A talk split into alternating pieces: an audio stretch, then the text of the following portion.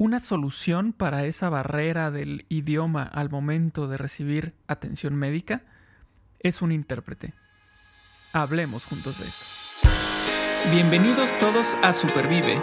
Un movimiento para vivir con más salud, felicidad y, resiliencia. Él es Paco Maxuini. Ella es Aide Granados. Y juntos y juntas hablamos de esto. Porque valoras tu salud tanto como valoras a tu familia, Supervive es para ti. Este podcast es para ti. El contenido es informativo y educativo. Sin embargo, de ninguna manera constituye consejo médico o sustituye una consulta con un profesional de la salud. Las opiniones expresadas por nuestros invitados son personales y su participación no implica un respaldo a ellos o a la entidad que representen. Hace algunos años, platicando con una muy querida amiga, Leslie, que incluso ha estado aquí de invitada en el podcast en algunas ocasiones, em, Leslie me platicaba su historia como superviviente de cáncer, atendida en un hospital aquí en Estados Unidos. Ella es guatemalteca. Y dentro de toda la historia que es tremendamente inspiradora, la historia de Leslie, algo que, que todavía como a las dos nos, nos sacaba la lágrima y nos incomodaba, era el momento cuando Leslie contaba, me, compartía, cómo su hija, Ana Yancy, había tenido que hacer las veces de intérprete cuando ella estaba recibiendo o el diagnóstico o las indicaciones del oncólogo o acompañándola casi para entrar a la, a la sala de cirugía. Y Ana Yancy tenía, era una adolescente. ¿No? Estaba eh, apenas entrando en la preparatoria y, la verdad es que la reflexión decíamos, esto no puede suceder. Como en este país, en donde el idioma es una barrera para tener acceso a la salud, quien a veces paga los platos rotos son los hijos, los niños. Y, bueno, historias como estas hay, hay un montón. Y por eso quisimos traer este importante tema del idioma como una barrera de acceso a la salud. Y ustedes saben que Supervive con este enfoque positivo queremos hablar, por supuesto, de soluciones, de ideas y de propuestas. Y bueno, antes de continuar, yo quiero saludar a Paco. Paco, ¿cómo estás? Muy bien, muy bien, muy contento. Listo para un episodio más de aprendizaje, de, por lo que escuché en tu introducción de concientización y, listo para hacer un ejercicio de empatía. Entonces, a ver, platícanos. ¿Qué óvole? ¿Quién viene o qué? ¿Vamos a platicar entre tú y yo nada más? ¿Empezamos? No, no, no, ah. Tenemos una súper invitada y yo sé que te encanta el tema de empatía y este tema, por supuesto que va de la mano con la empatía. Hoy va a estar con nosotros en este episodio Tatiana García y déjame te platico que Tatiana es traductora e intérprete que se unió a su organización Respond Crisis Translation en el año 2019 como intérprete voluntaria. Tatiana obtuvo su licenciatura en traducción inglés, francés, español en la Universidad de Antioquia, en Colombia, y planea obtener una maestría en interpretación. Inicialmente, ella estaba interesada en temas más técnicos y comenzó a interpretar para trabajadores sociales que brindaban capacitación en conciencia de trauma a proveedores de atención para las víctimas del conflicto armado en Colombia. Y se inspiró para ayudar más al voluntariar y trabajar con organizaciones sociales. Desde Colombia nos acompaña Tatiana. Gracias Tatiana por estar aquí en este episodio. Muchas gracias por traerme. Era un gusto hablar acá con usted. Súper, pues mira, padrísimo Tatiana, después de esta presentación que nos, en la que Aide nos da así como una orientación em, breve sobre ti, me gustaría empezar con justamente una pregunta en la que buscamos conocer más de ti. Por favor, cuéntanos un poco más con respecto a tu experiencia como intérprete médico y cómo has sido testigo de que el lenguaje, el idioma, es hoy una barrera para el acceso a la salud para hispanos viviendo en Estados Unidos? Bueno, pues cuando yo empecé como intérprete médico, para empezar, eh, empecé siendo todavía estudiante. Eh, es algo que hacen muchos estudiantes de, la carrera de traducción, eh, por aquello de que es un trabajo que ahora está muy de moda y que es una buena entrada para empezar a interpretar. Y inmediatamente hay muchas cosas que me preocupaban. pasa mucho esto de que van las familias con los más pequeños, que son los que tienen acceso a la educación más fácil cuando ingresan a Estados Unidos, y ellos son los que terminan interpretando muchas veces o los tienen ahí por seguridad porque han tenido malas experiencias antes con los intérpretes que están disponibles en el hospital. Esto por la falta de fondos, creo yo, y también por eh, la capacitación que reciben estos intérpretes a veces. Eh, cuando empecé inmediatamente, yo ya había interpretado antes, yo, mi primera interpretación fue con esto de las víctimas que mencionabas antes. Eh, entonces ya venía con cierto trasfondo, eh, ya era un poquito más fluida la conversación. Inmediatamente lo que me decían es, oye, qué bueno que vino esta persona, hoy pude entenderle a mi médico. Qué bueno que vino hoy esta persona, ya se puede ir mi hija. No tiene que estar acá en la habitación con nosotros, en lo que me explican cualquier cosa que además no es que quieras realmente compartir, eh, se pierde esa confidencialidad del paciente. Reglas que son tan estrictas cuando te entrenan como médico, eh, como intérprete médico, se pierden completamente porque ahí tiene que estar obligada una persona que ayude, pues, y una persona que no está entrenada, que no sigue los lineamientos, es simplemente algún familiar que esté disponible. Y todo eso se sacrifica porque a veces les tocan intérpretes que no pueden entenderles, que no tienen paciencia con ellos, que no hacen preguntas, entonces no se sabe si están transmitiendo la información como es. Wow. Eh, es que es, es, un tema tremendamente complejo y por eso es un problema social y por eso sabemos que es una barrera, porque no nada más decir, ok, sabemos que hay otras barreras para poder tener acceso a la salud, pero vamos a suponer que ya estas barreras fueron superadas, disminuidas, el seguro médico, la parte geográfica, el transporte. Vamos a suponer que ya llegué yo al hospital, como tú dices, ¿no? Em, logré que mi hijo, mi hija chiquita no estuviera conmigo, ¿no? No va a ser mi intérprete. Y resulta que tengo enfrente de mí una persona, ok, si no, no, no, no la conozco, obviamente no hay esa, esa confianza, pero hay una diferencia entre que esa persona me traduzca lo que a lo mejor mi enfermera, enfermero, doctor me está diciendo o proponiendo y me interprete. Yo quisiera preguntarte, Tatiana, ¿cuál es esta diferencia entre traducir e interpretar y cómo afecta a los resultados de salud? Pues normalmente hablamos de traducción como la traducción escrita, entonces la que tienes en un texto, en un documento, y luego está la interpretación que suele ser la oral. Pero cuando me dices esta diferencia entre traducir e interpretar, pienso que te estás refiriendo a la literalidad. A veces nos pegamos mucho de palabra por palabra diciendo lo que te están diciendo en otro idioma y eso no es interpretar. Interpretar involucra también entender el trasfondo, el trasfondo de ambas personas que se están comunicando.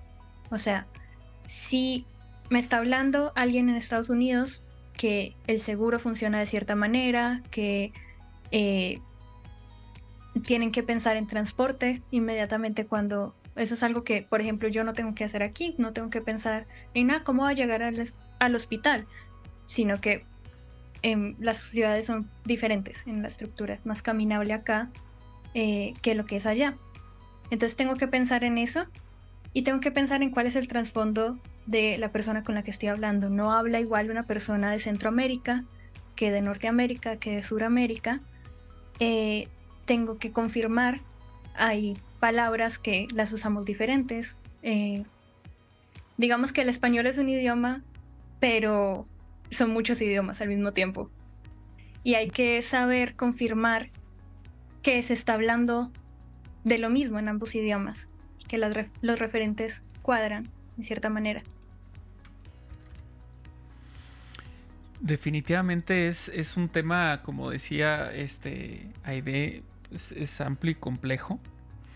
Em, entiendo, entiendo lo que, lo que estás diciendo y, me parece súper retador, yo creo, eh, desde, desde, varios, desde varios aspectos. Uno, por ejemplo, sí, eh, la interpretación. Pero otro muy importante, creo yo también, es la parte emocional. Eh, en, este, en este aspecto, ¿cómo, cómo lo, manejan? O mencionabas hace un momento con respecto a ciertas reglas o ciertos lineamientos que ustedes tienen o que ustedes siguen. Eh, ¿Cómo manejan esta, esta parte personal, la parte humana eh, en su labor de, interpretación? Pues por una parte está en los lineamientos que tenemos eh, como intérpretes.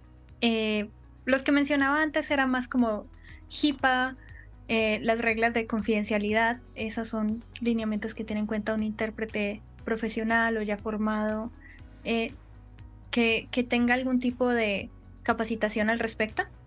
Pero también está, como dices, la parte emocional que cuando mencionabas la historia de Leslie, creo que dijiste, se me partía el alma, porque he tenido colegas que han tenido que dar esas noticias, esos diagnósticos son muy difíciles de dar, o cuando ya después de un tiempo de terapia hay que dar la desafortunada noticia de que no está funcionando las cosas, y si se le parte el corazón a un intérprete, que ya tiene cierto enfoque de trauma o que al menos, digamos, aunque no, no hayan tenido en cuenta esto en su formación, eh, pues ya viene con la idea y tiene esa separación de que no es con ellos, no, es con uno cuando uno está dando estas malas noticias.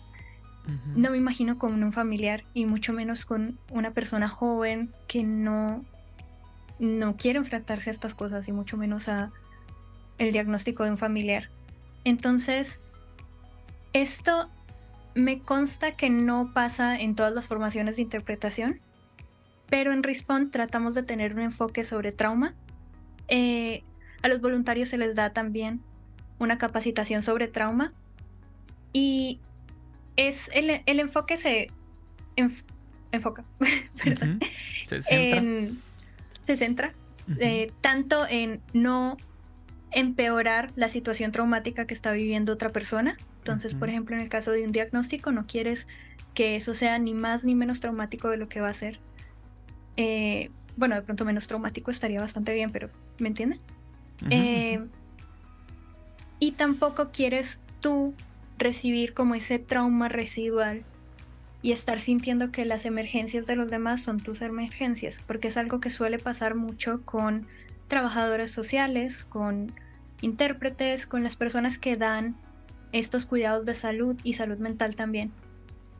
Entonces siempre hay que tener como esas precauciones, tanto por, por uno y por la capacidad de uno, porque luego entonces si estás todo el rato estresado de, ay, si me vuelve a salir un paciente que tenga esta situación, yo qué voy a hacer y estás todo el tiempo tensionado, no puedes hacer bien tu trabajo. Entonces, peor para los pacientes que siguen. Y eso es algo que nos importa mucho en Respond, tanto mantener nuestra salud mental como las de los demás. Oh, y la capacitación y el apoyo, ¿no? O sea, como siempre lo hemos escuchado, o sea, los terapeutas, los psicólogos, los consejeros, que ellos tienen también su propia terapia, consejería, em, y pienso en todos los primeros respondientes. Em, que definitivamente si no cuentan con ese apoyo, pues cómo, cómo están listos, cómo estamos listos para darnos a los demás. Y, de verdad que yo admiro y agradezco muchísimo el trabajo que se hace en esas primeras filas de, pues de, eso, de, es, interpretar, pero es cambiarle la vida a alguien, pero para bien, aun cuando el estamos dando un diagnóstico muy difícil o una noticia muy difícil, eh, si estamos hoy hablando de salud es porque se necesita dar, porque yo quiero que tú respondas positivamente, ¿no?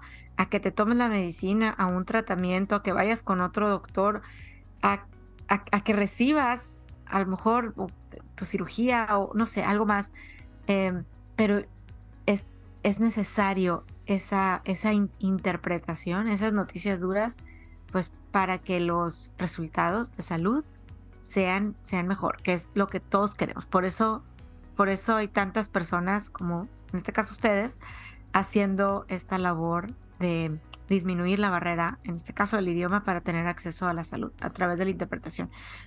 quiero regresarme un poco al tema que tú mencionaste ahorita de interpretación, considerando la parte cultural. Paco lo preguntaba, ¿no? Entonces dices, no es lo mismo el contexto cultural, ¿verdad? Eh, de una persona que viene de Guatemala, que otra que viene de Venezuela o de Argentina o de México, incluso las palabras significan diferente, ¿no? Entonces, imagínense ese trabajo del, intérprete de considerar todas estas variables.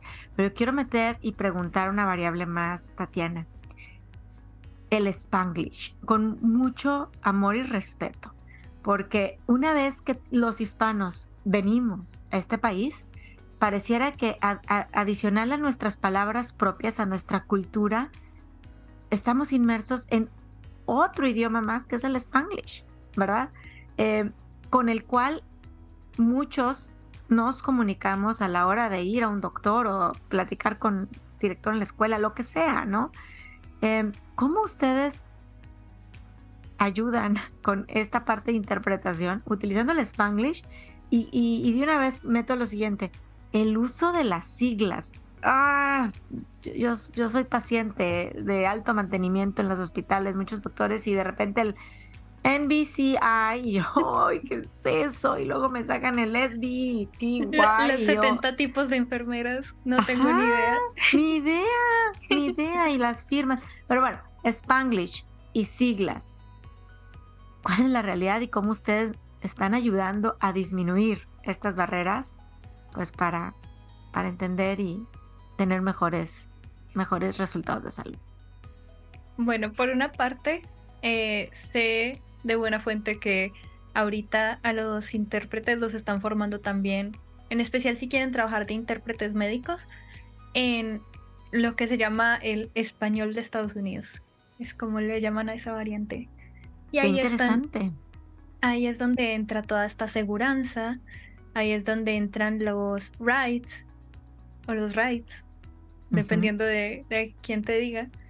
Eh, y la cosa es, esta formación sí es muy valiosa, pero más que nada están los cursos cortos.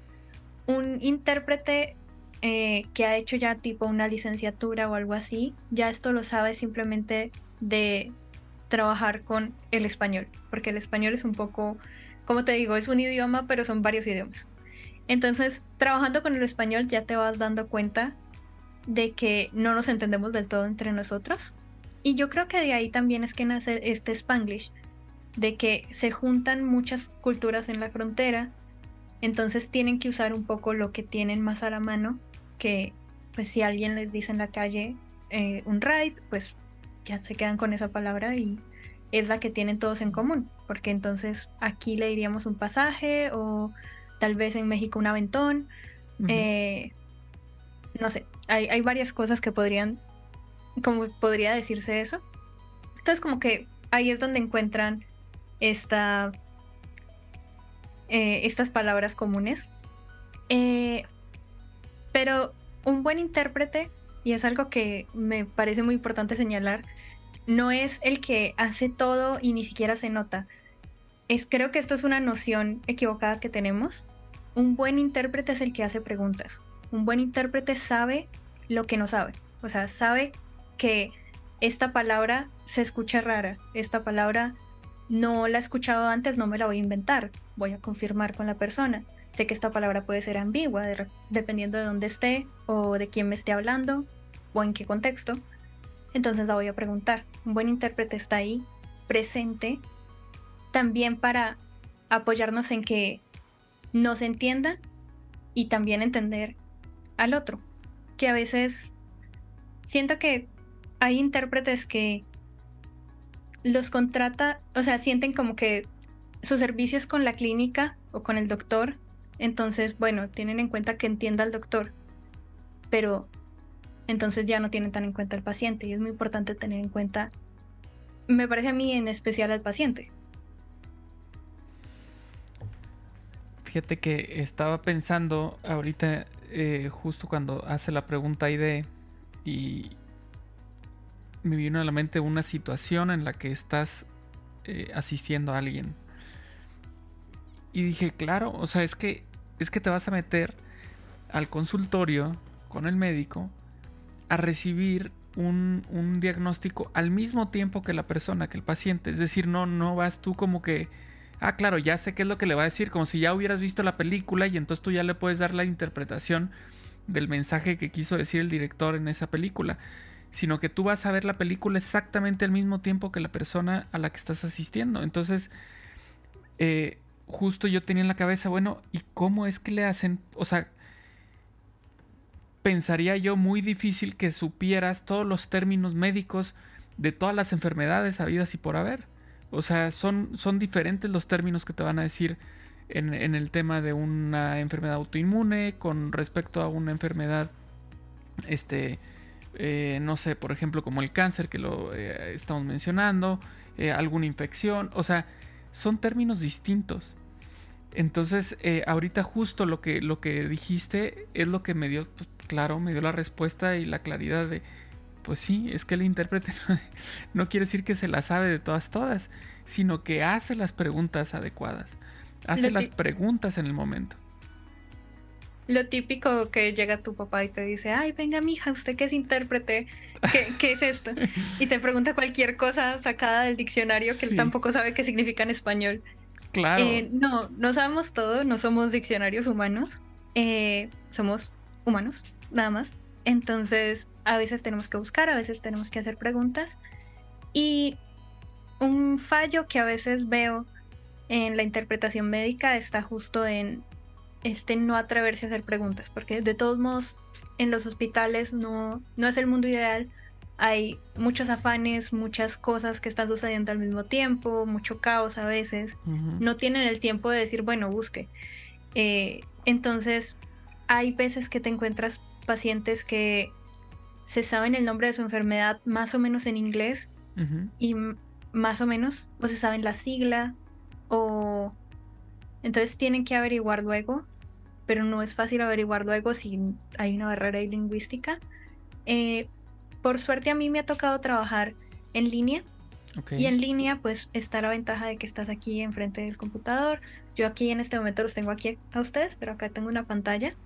Entonces yo tendría la posibilidad de buscarlo.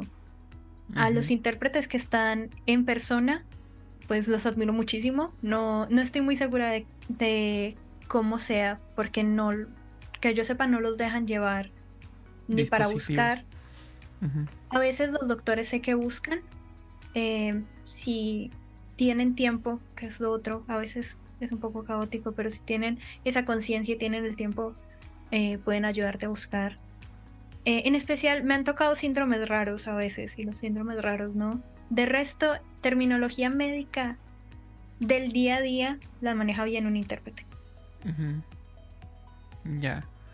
Em, pues justamente, diste pie a, la siguiente pregunta que iba en, torno a la tecnología.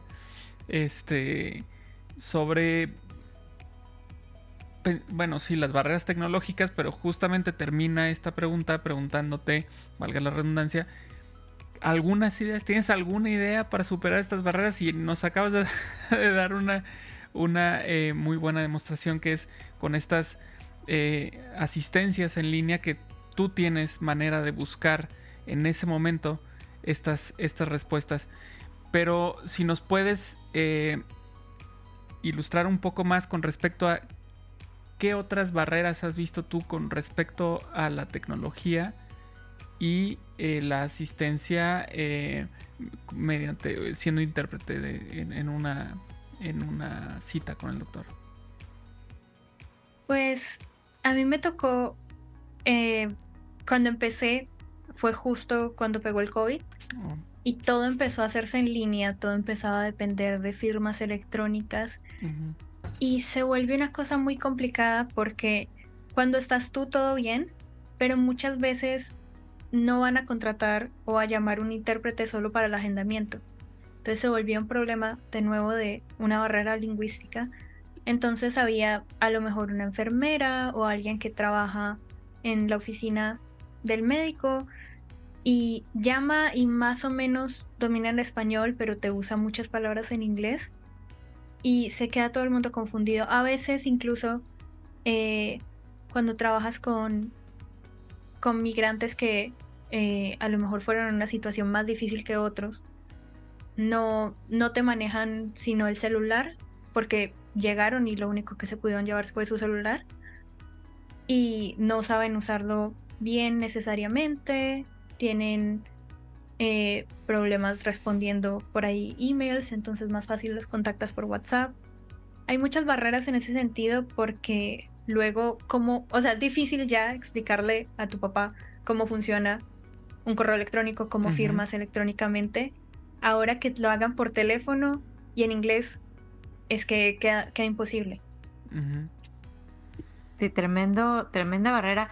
Y me hiciste recordar algo que, a ver, no tiene mucho tiempo aquí en Estados Unidos, pero son los famosos portales eh, médicos. O sea, absolutamente, bueno, no sé, el 90% de los doctores ahora tienen un portal. Entonces, todo es, vaya al portal, saque la cita por el portal, eh, vea los resultados de sus análisis en el portal.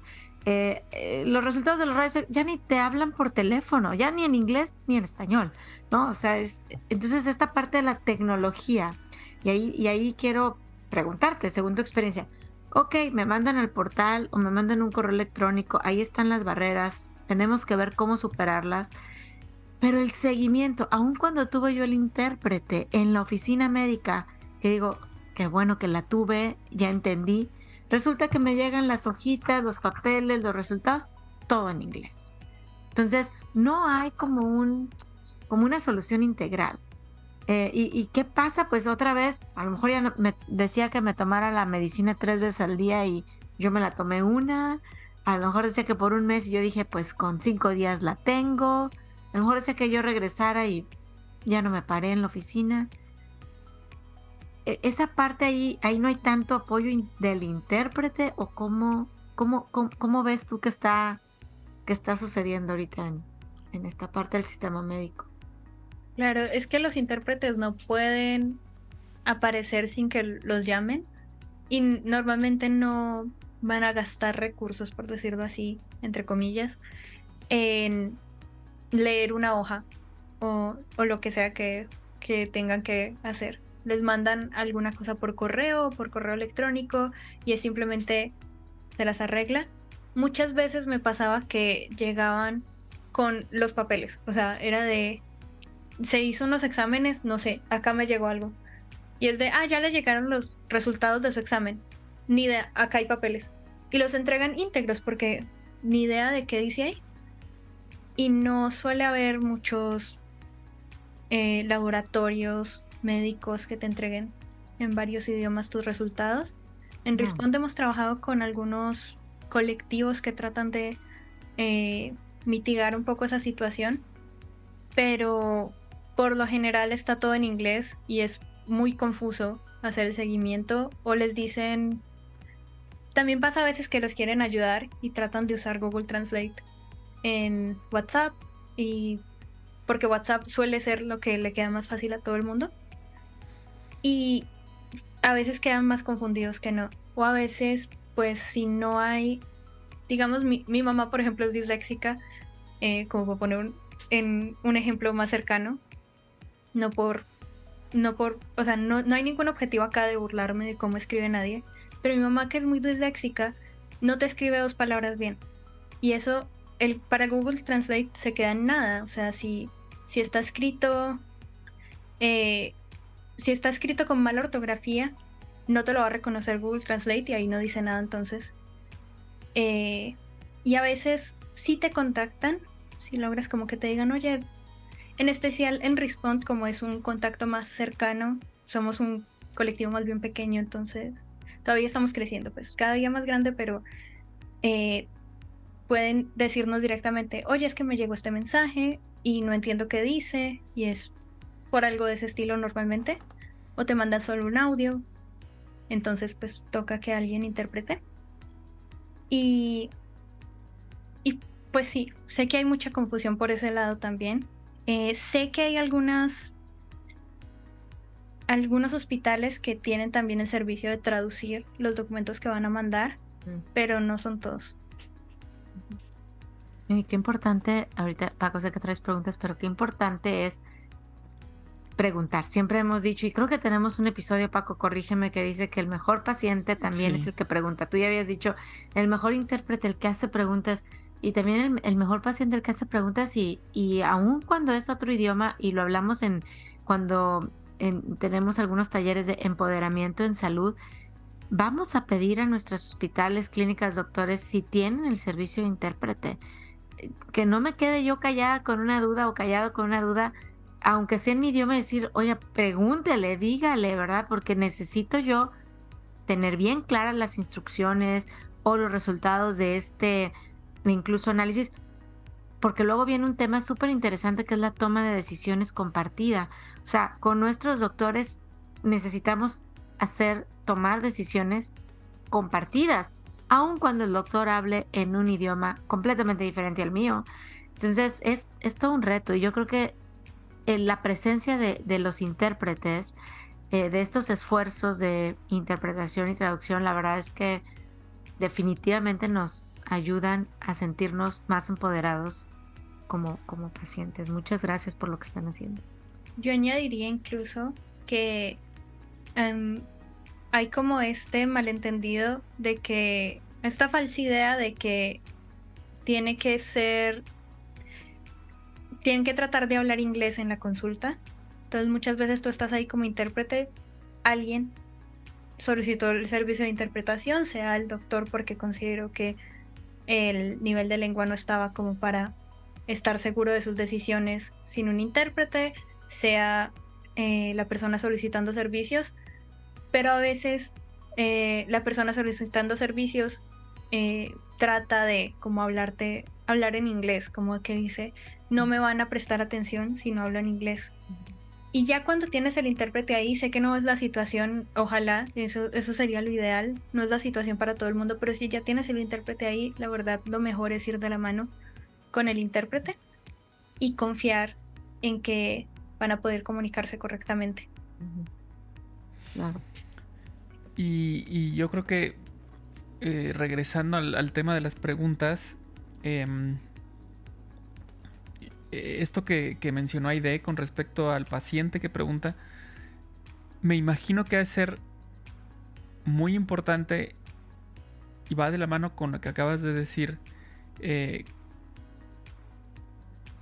a ver, es que el paciente puede tener preguntas que a ti, intérprete, no te pasaron ni por aquí. ¿Sabes? O que el doctor tampoco lo, tiene como en su radar, ¿no? Porque, no sé, porque tiene una historia, porque tiene eh, ideas, sueños o, no sé, pensemos en, a ver, es que tal vez ese paciente tiene en su cabeza eh, que se quiere embarazar, ¿no? Y, qué pasaría con un tratamiento u otro en términos del embarazo. Y tal vez eso en ese momento a ustedes no les pasa por la cabeza porque más bien piensan que esa persona está eh, más preocupada por el costo o por el tiempo o por eh, en dónde lo puede conseguir el medicamento, no sé.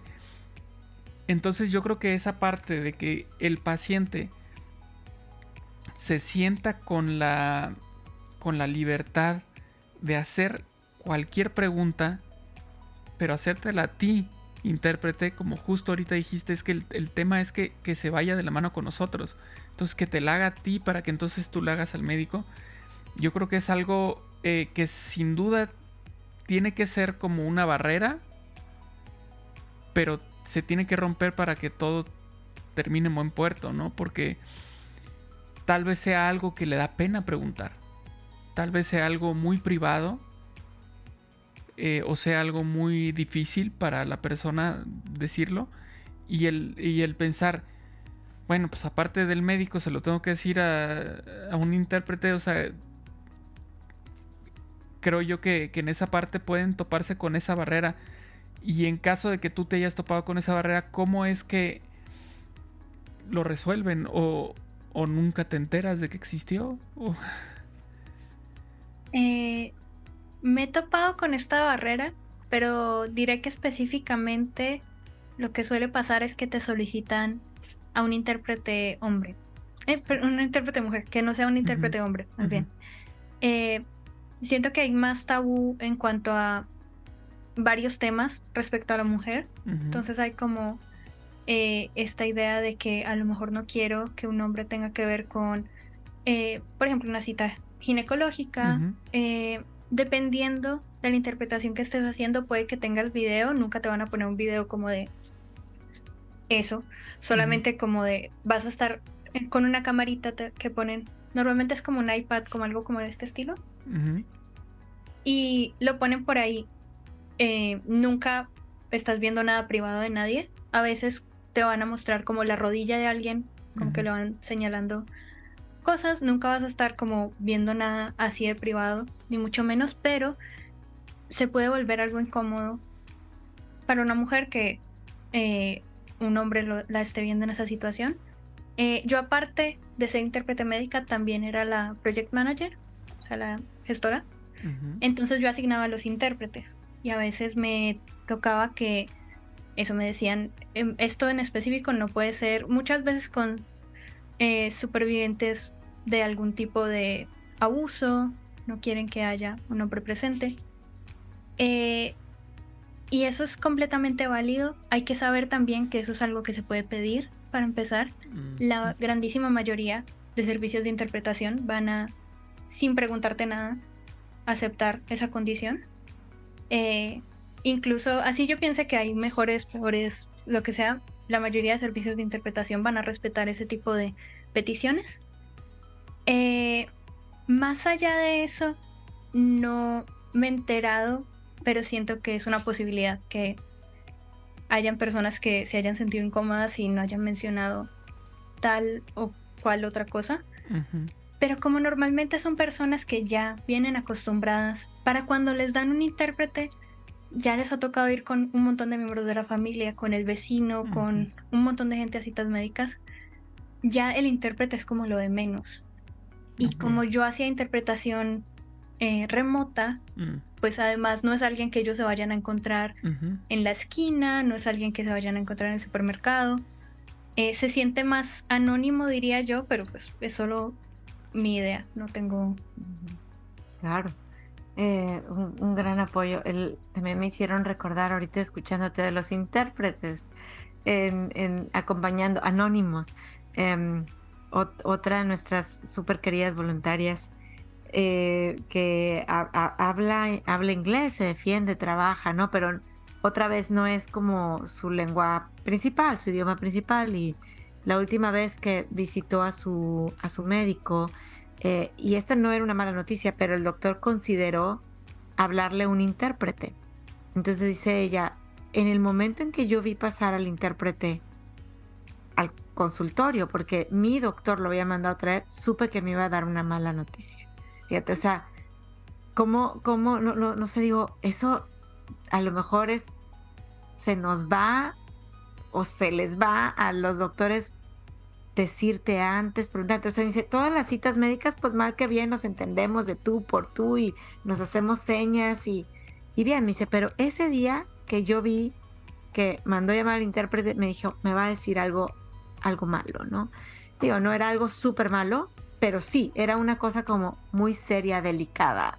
Em, pero bueno, no, no, no sé, como que esa predisposición existe, ¿no? Es, es todo un tema. Por eso hay muchos hospitales que tienen como obligatorio que como que escojas el idioma en que vas a hablar, básicamente. Mm.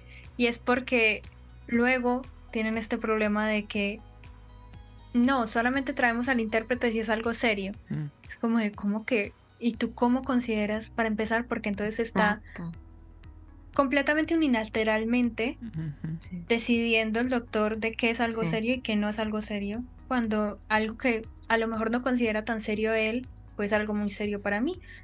Pues tenías el ejemplo este de la maternidad y yo qué sé, puede decir alguien, bueno, es que es joven, que le va a importar eso? O a lo mejor ya es un poco más mayor, que le va a importar eso?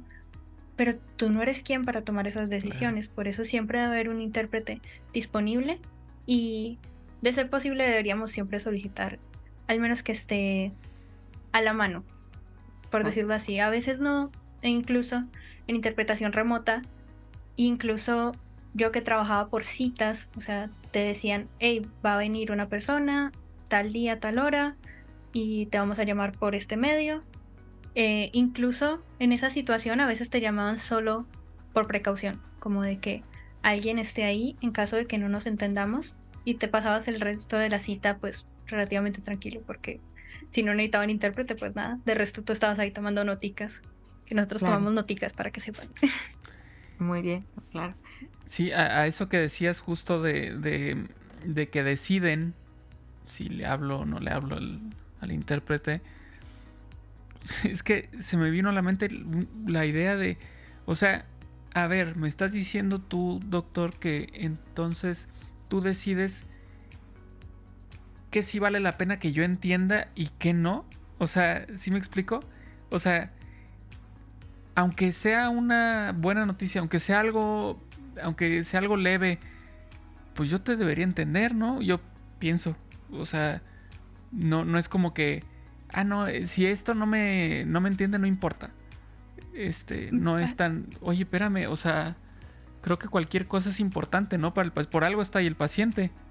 Y ahí entran también las malas prácticas, o sea, hay cosas poco éticas que, eh, de nuevo, un intérprete que esté bien formado sabe que estas son fallas éticas y se los va a mencionar al médico, pero más de un médico te va a decir, no, no le digas eso. Y es como de, mm. ¿cómo que no le digas eso? ¿Cómo que estamos decidiendo aquí? ¿Cómo que nos devolvemos? O sea, ya dijimos una cosa y de repente no borra eso, ya no le digas. Es, es raro y no, no es apropiado. Eh, un intérprete que tenga cierta formación, pues no para tonterías, o sea, no como de que dijo un chiste, no lo supiste interpretar, entonces no, ya deja eso, pues Pero para cosas que tienen que ver con la salud del paciente, no podemos como que devolvernos de, no, esto no importa, o esto dice lo solo a esta persona y no a esta persona.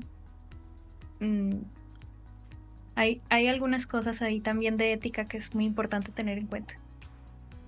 ¿Qué, qué, qué función tan tan vital. Eh, nosotros pedirlo, saber que ese recurso existe y, después que todo esto funcione eh, conforme a la ética, ¿no? Ustedes que son intérpretes, eh, de verdad que es un apoyo tremendo para el acceso a la salud. O sea, hay muchas barreras para el acceso a, la salud, sabemos de los hispanos que viven en este país, pero definitivamente te digo, yo una vez veo, una vez superadas, que si el transporte, que si el, seguro, que si la parte financiera y llego al hospital y me encuentro con que eh, mi lenguaje, mi cultura, mi educación es la barrera, puede ser que con todo y que ya llegué ahí, nada más no me haga, no, no, no, no, no, no siga mi tratamiento, no alcance la salud.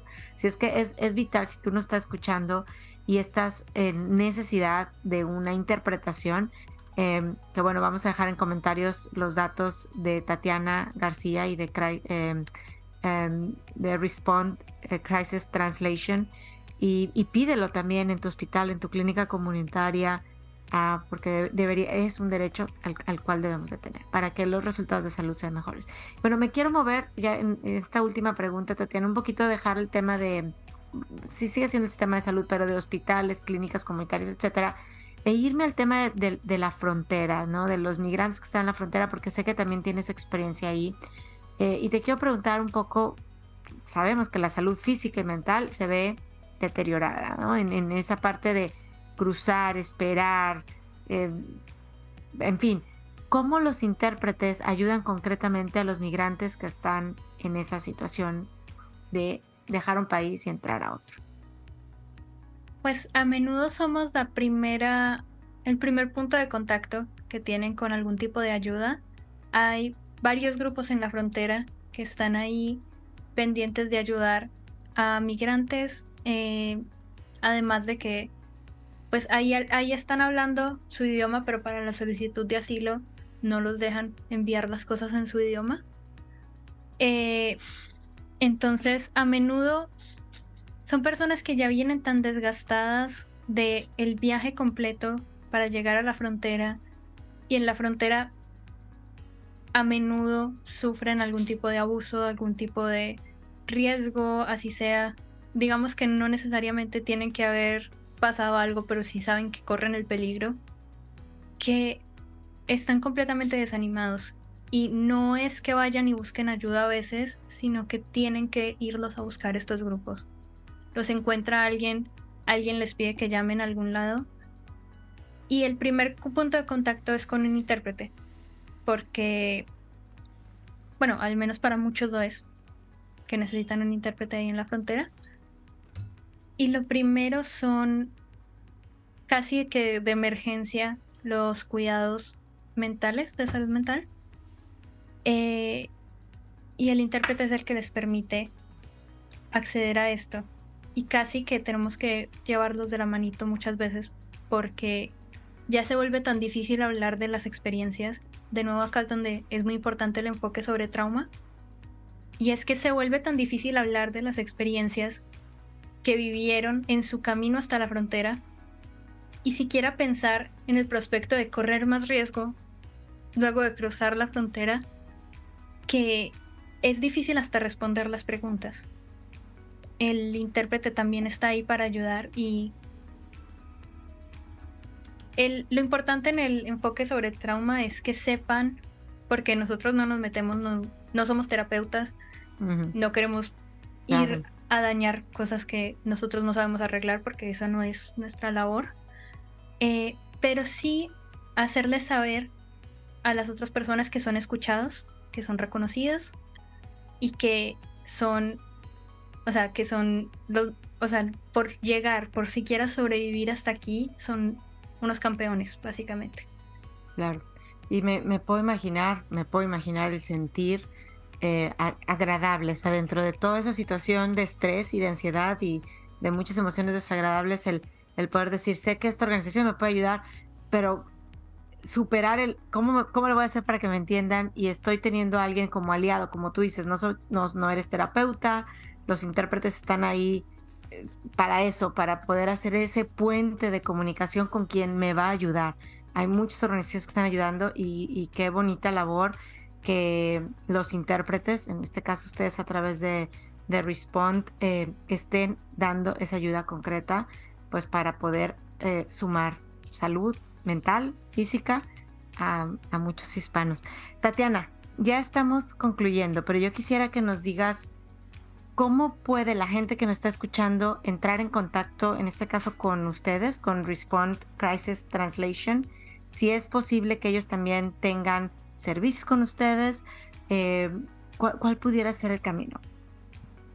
Para contactarnos lo que tienen que hacer es ir a la página web. En la página web que supongo que se los voy a mandar porque es más fácil. Eh, tenemos una sección que eh, dice necesito apoyo lingüístico. están, están todos los idiomas que manejamos o en tantos como pudimos poner en la página. Está justo en el sitio de entrada y si haces clic en el, en el link, en el vínculo que está en tu idioma, o sea, si, si está en chino, pues haces clic en la parte que está en chino. Si está en, el caso de español, en donde dice necesito apoyo lingüístico, haces clic ahí y hay un formulario. El formulario es muy simple y simplemente, incluso si no lo llenas perfecto, a nosotros nos llega y te contactamos ya por un correo. Muy bien. Bueno, pues ahí está el apoyo, ahí está eh, la ayuda concreta porque queremos que esta barrera se disminuya, ojalá desapareciera, pero bueno, vivimos en, en, un mundo en donde por supuesto los idiomas, el lenguaje, pero, pero hay ayuda concreta, hay soluciones innovadoras como esta que pues definitivamente nos van a ayudar a tener acceso a la salud, acceso al bienestar. Tatiana, muchísimas gracias por venir aquí a Supervive Podcast y compartir eh, la importancia de la interpretación y el gran trabajo que están haciendo para que tengamos una comunidad mucho más sana y como siempre decimos, con, con bienestar y con resiliencia. Si es posible, necesitamos nosotros empoderarnos y pedir y seguir apoyando esta labor de interpretación que definitivamente nos, nos hace tremenda, tremenda falta y, mucho beneficio cuando, cuando la tenemos. Gracias de todo corazón por, por estar aquí. Muchísimas gracias por invitarme. Bueno, pues sí, yo también quiero este, darte las gracias por toda la información que nos diste, por la labor que haces y que finalmente estoy seguro que ya eres consciente de ello, pero que nos demos cuenta todos que este tipo de apoyos, este tipo de ayudas salva vidas. No es nada más una cuestión de, ah, para estar, para entender un poquito más eh, sobre mi enfermedad. No, no, no. Puede salvar una vida eh, el recibir la información de manera correcta o a medias. Entonces, muchas felicidades y muchísimas gracias por, por estar con nosotros aquí en este episodio. Muchísimas gracias. Hasta la próxima. Gracias por escuchar Supervive Podcast.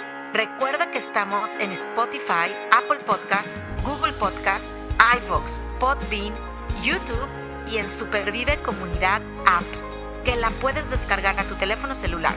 Comparte este episodio y ayúdanos a cambiar más vidas con salud, felicidad y resiliencia.